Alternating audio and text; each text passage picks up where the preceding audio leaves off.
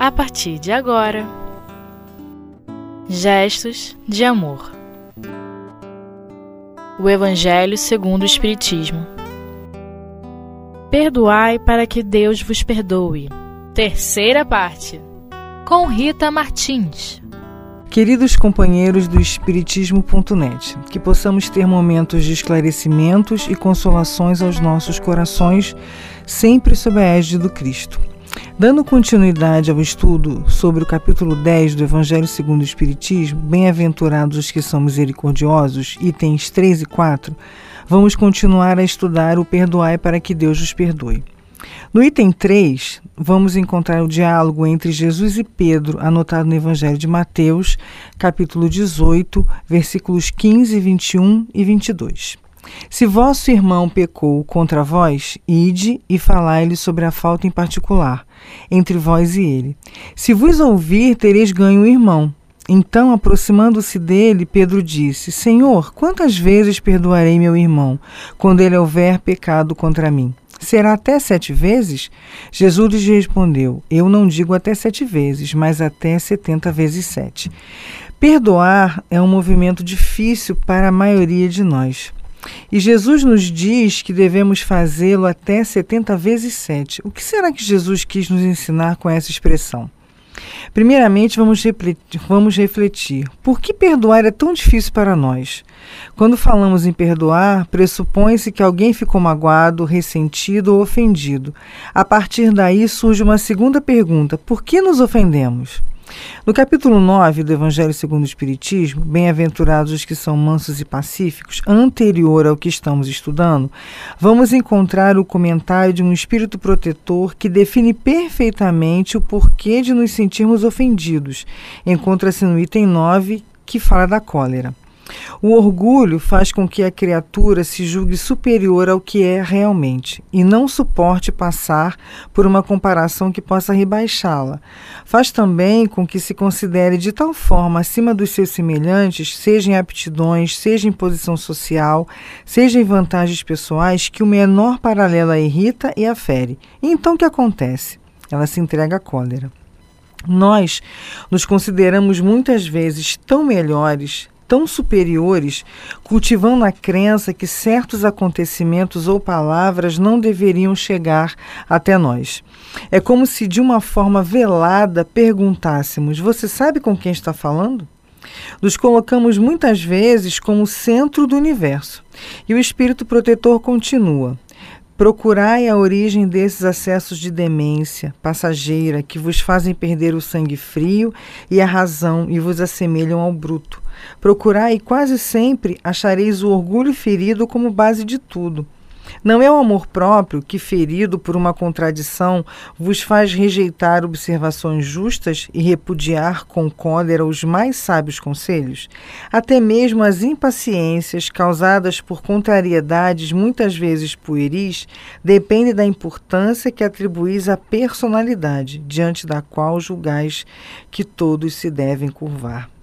Nesta citação, o espírito protetor faz alusão à cólera, embora muitas vezes não nos encolerizemos externamente, mas cultivamos a mágoa e a ofensa, que têm a mesma origem e produzem tanto mal quanto a própria cólera. A cólera é uma expressão externa, que na maioria das vezes você dirige para o outro. A mágoa e a ofensa é como se fosse uma cólera que você se dirige a você mesmo. E quando a situação é inversa, em vez de sermos of ofendidos, somos os ofensores. Algumas vezes não percebemos a ofensa que fizemos, outras vezes achamos que o outro realmente merecia essa ofensa e noutras justificamos porque estamos com problemas e dificuldades. Mas sempre temos que lembrar que o outro não merece ser atingido pelos nossos desequilíbrios, pelas nossas dificuldades. O que precisamos entender mesmo é que esta situação é uma via de mão dupla. Isto é, vivenciamos diariamente ambas as situações. Podemos ofender, como podemos ser ofendidos. Mas quando conseguirmos ter crítica, identificarmos os nossos erros, o que mais queremos é ser compreendidos. E precisamos entender que o outro também quer esse perdão tanto quanto nós. Emmanuel, através da mediunidade de Chico, no livro Agora é o Tempo, lição denominada Cada Pessoa, ele nos fala de uma coisa muito interessante que deveríamos entender, aceitar e viver as nossas relações com o outro pensando dessa forma. Emmanuel diz assim: cada pessoa é aquilo que crê, fala do que gosta, retém o que procura, ensina o que aprende, tem o que dá e vale o que faz. Estamos todos no mesmo barco, o barco do aprendizado. O que acontece é que podemos nos destacar em certos aspectos, mas ainda não conseguimos em outro. E o outro também é assim. Todos nós já temos conquistas, mas ainda precisamos aprender em outras situações, em outras áreas, em outros aspectos. Por isso deveríamos sempre nos esforçarmos a entender a dificuldade do outro da mesma forma que gostaríamos que o outro entendesse a nossa dificuldade. E assim caminhamos todos, assim caminha a humanidade, rumo à perfeição relativa, pois perfeito só Deus.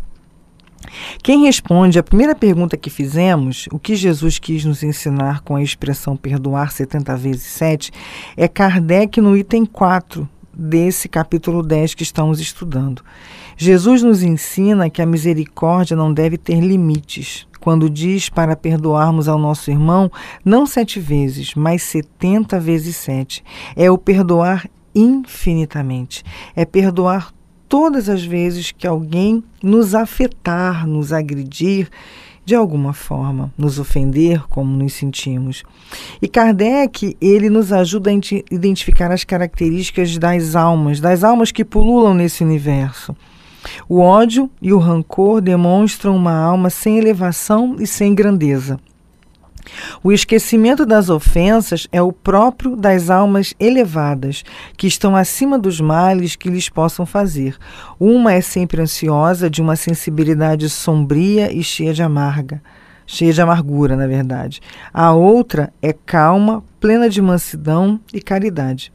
Essa fala de Kardec nos chama a atenção para que possamos nos avaliar. Quando ele coloca essas características, não é para que a gente aponte no outro a característica do outro, mas que a gente possa fazer uma viagem interior e perceber quais características nós trazemos para que a gente traga esse olhar para nós mesmos e não para o outro.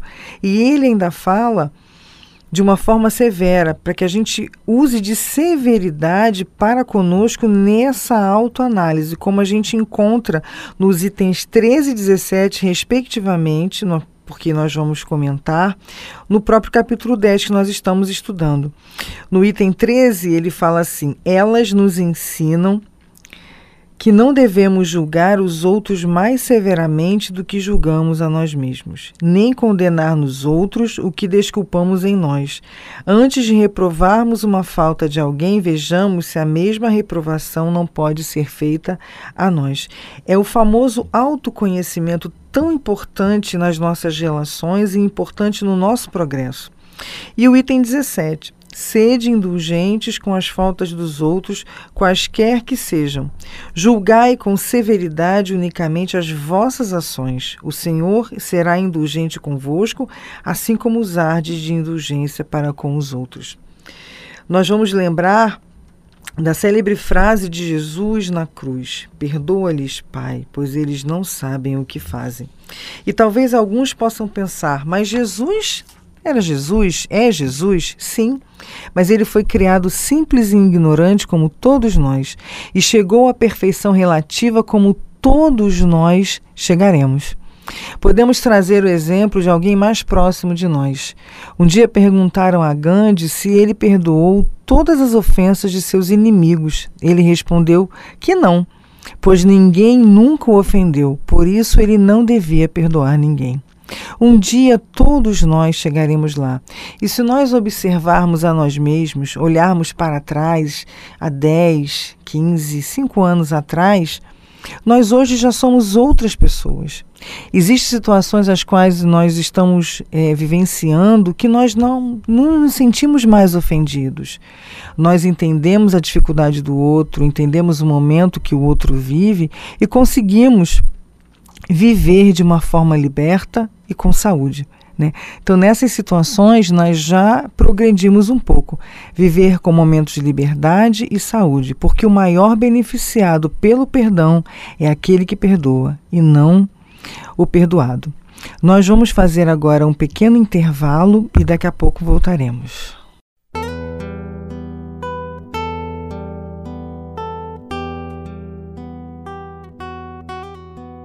Gestos de amor. O Evangelho segundo o Espiritismo. Como nós tínhamos falado, o perdão nos proporciona momentos de liberdade e saúde, porque o primeiro a ser beneficiado com o perdão somos nós mesmos, e não aquele a quem a gente dá o perdão. Martins Peralva, no livro O Pensamento de Emmanuel, desenvolve este tema de forma maravilhosa e nos trazendo muitas informações importantes para a nossa vida de relação.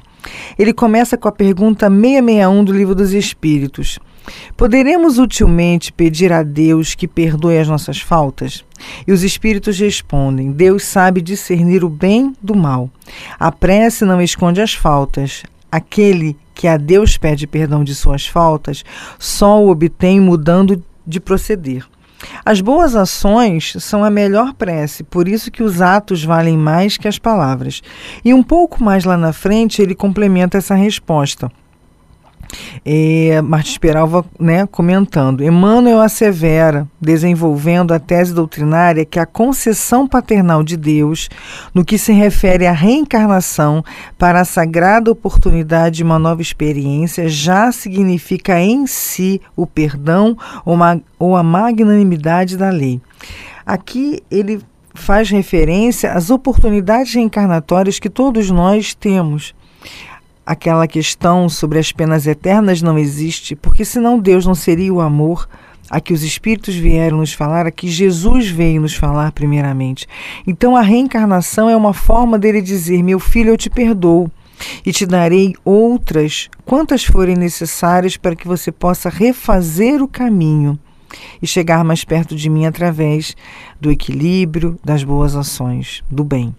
E finalizando o texto ele fala das repercussões do perdão naquele que doa o perdão. O maior beneficiário do perdão não é, como parece, aquele que o recebe, mas o que concede. E aqui ele diz é, a repercussão do perdão em nós. O que é perdoado se reconforta e se reanima. O que perdoa sinceramente recolhe dos céus as mais profusas bênçãos, bênçãos que nenhum tesouro do mundo pode substituir ou suplantar, tais como conservação da paz interior, preservação da saúde, alegria de transformar o adversário em amigo pelo reconhecimento que o perdão desperta e suscita, exercitação, cultivo dos mais belos sentimentos da alma, tais sejam, por exemplo, a humildade, o altruísmo, a nobreza moral. E quando a gente pensa na atualidade, a própria ciência hoje já reconhece o valor do perdão.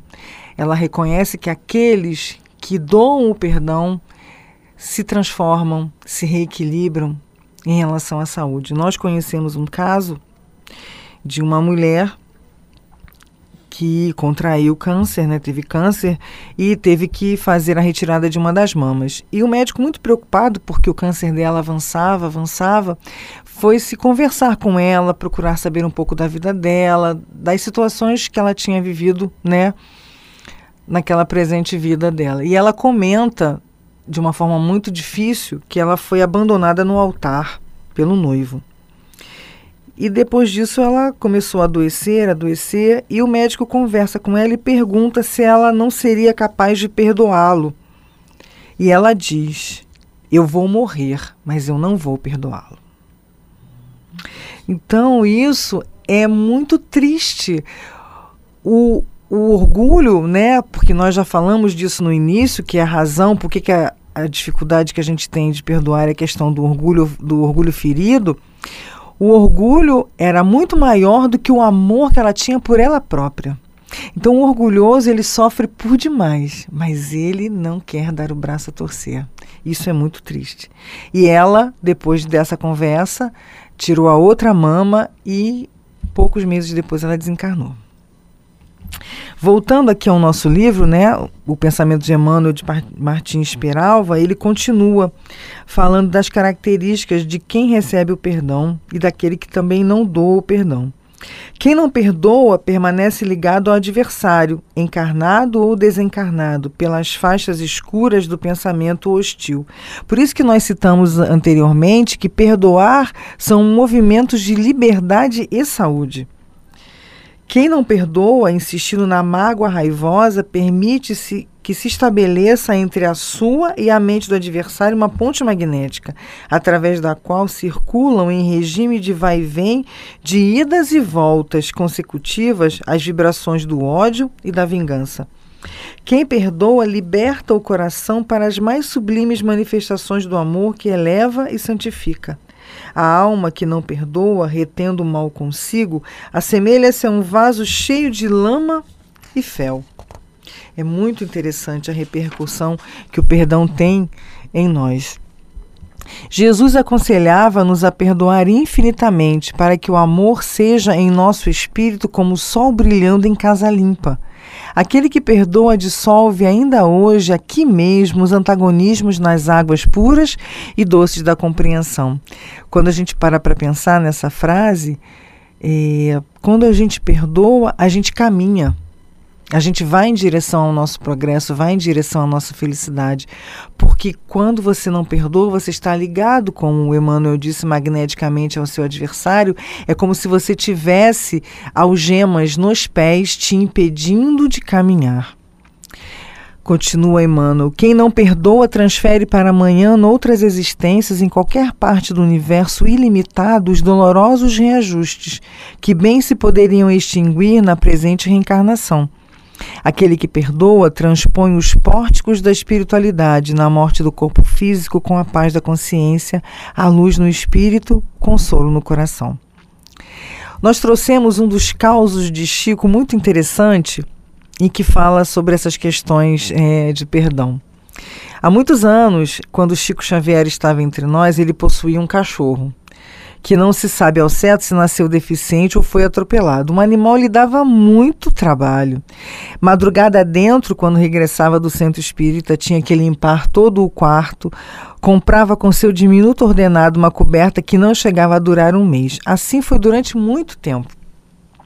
Certo dia, quando chegou, o cachorro estava morrendo. Parecia que ele estava me esperando. Olhou-me e, demoradamente, de uma maneira muito terna, fez um gesto com a cauda e morreu. Enterramo-lo no fundo do quintal, não sem antes derramar muitas lágrimas. Passaram-se alguns meses e uma, de sua, e uma de suas irmãs lhe disse: Chico, você se lembra daquele cachorro aleijado? Sim. Como poderia esquecê-lo? Olha, vou lhe contar uma coisa: ele não morreu naturalmente, foi Dona Fulana. Dona Fulana tinha muita pena de você de chegar de madrugada e ter tanto trabalho, e querendo aliviá-lo, deu a ele um veneno. Ah, meu Deus, não me diga uma coisa dessas. É verdade, Chico. Ele não sentiu raiva pela pessoa, porque naquele coração não havia lugar para isso. Mas uma tristeza invadia-lhe a alma e uma sombra começou a envolver-lhe o coração. Passados alguns dias, o espírito de Emmanuel lhe disse: Esta mágoa que você asila no coração está atrapalhando o trabalho dos bons espíritos. Você precisa se livrar dela.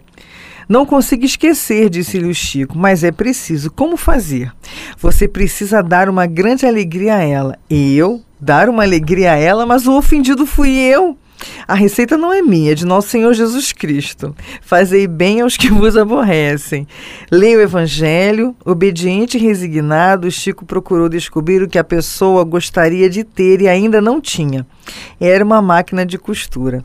Então imagina Chico Xavier, com aquele ordenado dele diminuto, comprar uma máquina de costura. Ele deve ter feito várias prestações até para outras encarnações. Chico comprou então uma máquina de costura para pagar em longas prestações. Quando foi visitá-la, a pessoa estava tão feliz, tão feliz, quando viu o Chico chegando, que correu para ele e lhe deu um abraço com tanto amor que uma luz se desprendeu dela e envolveu o Chico da cabeça aos pés. Quando ela o soltou do abraço, a sombra havia desaparecido. Eis aí uma receita para quem comete a imprudência de carregar mágoa no coração. Então, que nós possamos refletir o quanto o perdão é importante para nós. Nós sabemos que fazer o bem nós não conquistamos em uma, duas, três encarnações, são muitas encarnações. Então que a gente comece, pelo menos, por interesse pessoal, porque tudo na vida começa pelo interesse pessoal, até que você se envolve com o trabalho, ele te faz bem, te faz feliz, e você esquece de você e você pensa no outro. Então que a gente possa refletir na saúde e no equilíbrio que o perdão nos propõe, para que tenhamos força, e saúde para dar conta da nossa encarnação. Que o Senhor Jesus nos abençoe e paz, paz a todos os nossos corações. Graças a Deus.